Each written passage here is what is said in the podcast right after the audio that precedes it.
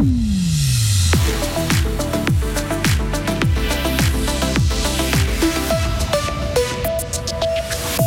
Fribourg boucle ses comptes 2022 sur un bénéfice d'un demi-million, un résultat salué par les députés fribourgeois. Pouvoir prendre le bus les week-ends, les utilisateurs d'une ligne dans la broie en rêve et leur pétition fait un carton. Les hôpitaux universitaires de Suisse tirent la langue, ils pointent du doigt les assureurs. Et puis la météo avec un ciel nuageux demain, température de 16 à 20 degrés. Voici le journal de Vincent Douce. Bonsoir. Bonsoir à toutes et à tous. 500 000 francs de bénéfices. Le canton de Fribourg boucle l'exercice 2022 dans les chiffres noirs. Le Grand Conseil a débuté cet après-midi l'examen de détails de ses comptes. Au moment de l'entrée en matière, tous les partis ont salué ce résultat positif. Jean-Pierre Sigan, conseiller d'État en charge des finances. Essentiellement, c'est évidemment la Banque nationale qui nous a versé 150 millions. On avait budgété que 50. Et puis la péréquation financière qui est aussi plus élevée de plusieurs dizaines de millions par rapport au, au pronostic que nous avions. Donc un excellent résultat, mais qui dépend euh, pour la grande majorité de recettes externes sur lesquelles on n'a aucune maîtrise. Là, on parle de rentrée qui sont plus importantes que prévues. A contrario, il y a aussi des dépenses plus importantes que prévues, notamment des charges liées au personnel. 300 millions de plus que ce qui était prévu. Comment ça se fait? Alors ça, c'est une opération neutre. En réalité, c'est la caisse de pension. Nous avons versé ce que nous devions, les mesures euh, transitoires et puis de soutien. Et ces mesures avaient été provisionnées en 2020 pour euh, le même montant. Donc en fait, on a diminué la provision et puis on a fait le versement. Mais du coup, ça fait évidemment des montants élevés, mais qui sont compensés. Et le Grand Conseil poursuivra l'examen de détail des comptes demain. Des bus aussi le week-end et les jours fériés. Les utilisateurs de la ligne de bus Estavayer-le-Lac, Muriste 800 sont lancés une pétition pour avoir une meilleure desserte.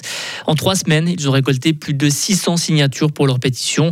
Pouvoir circuler en bus le week-end, c'est essentiel pour toutes les catégories de la population, selon Samuel Ménétré, membre du collectif des riverains de la ligne 555. Évidemment, ça profiterait euh, aux adolescents entre, je dirais, 12, 13 et 18 ans, mais également euh, aux personnes qui n'ont pas de permis, aux personnes qui décident d'abandonner une voiture, parce que c'est clair qu'on a encore souvent besoin d'au moins une voiture dans des régions où on n'est pas très bien desservi, mais au moins en abandonner une, ou alors euh, des personnes qui sont euh, plus en âge de conduire ou qui décident de ne plus conduire. On a beaucoup de signatures et c'est vraiment des gens de la ligne hein, principalement ou des utilisateurs, quelques soutiens en plus, mais c'est vraiment principalement des gens de la ligne et ça montre vraiment le, besoin, le désir d'avoir ces bus le week-end.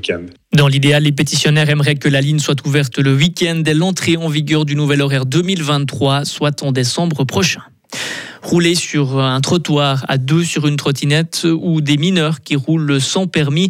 Plus d'une dizaine de personnes sur des trottinettes électriques sanctionnées. Ça s'est passé samedi en ville de Bulle. La police fribourgeoise a effectué plusieurs contrôles ciblés.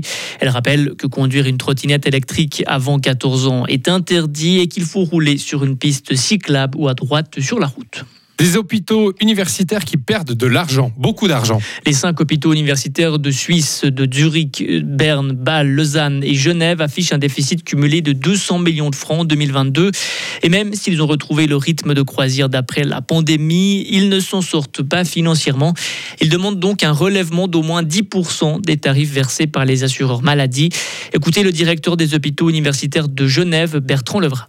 Le système de santé tel qu'il est conçu fait en sorte que les assureurs ne remboursent pas les coûts réels des hôpitaux universitaires. Et là, on a un problème structurel. Et c'est ce que les cinq hôpitaux universitaires sont venus dire aujourd'hui. Dans les hôpitaux universitaires, plus de 70% des coûts sont autour euh, des charges de personnel. On a besoin de bras et de cerveau pour travailler dans un hôpital universitaire. Donc on ne peut pas nous dire, bah, à un moment donné, euh, arrêtez de payer les gens. Au contraire, je crois qu'il y a vraiment énormément de compétences, énormément de qualité dans tous les hôpitaux universitaires et une envie surtout, la vraie discussion. Est-ce qu'on veut continuer en Suisse à avoir un modèle qui finalement ne rémunère pas la colonne vertébrale du système de santé que sont les hôpitaux universitaires? Et là, il y a un souci de modèle qu'il faut, à notre avis, changer. Et s'ils n'obtiennent pas gain de cause, les hôpitaux universitaires menacent de résilier les conventions tarifaires actuelles.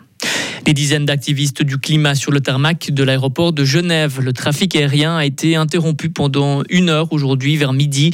Des dizaines de policiers sont intervenus pour déloger les militants qui étaient notamment attachés à des avions, des jets privés qui étaient exposés à l'aéroport de Genève.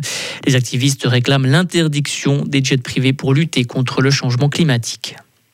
Il faudra montrer son casier judiciaire pour travailler dans une école neuchâteloise. Le Grand Conseil du canton de Neuchâtel a accepté aujourd'hui un postulat UDC. L'extrait demandé, l'extrait spécial, permet d'obtenir des informations essentielles pour une personne qui travaille avec des enfants et des personnes vulnérables. Londres s'attaque aux visas étudiants pour réduire l'immigration. Le gouvernement britannique annonce aujourd'hui de nouvelles règles pour les visas étudiants, avec notamment une limitation stricte du regroupement familial. Entre juin 2021 et juin 2022, le pays a enregistré une immigration record d'un demi-million de personnes. Retrouvez toute l'info sur frappe et frappe.ch.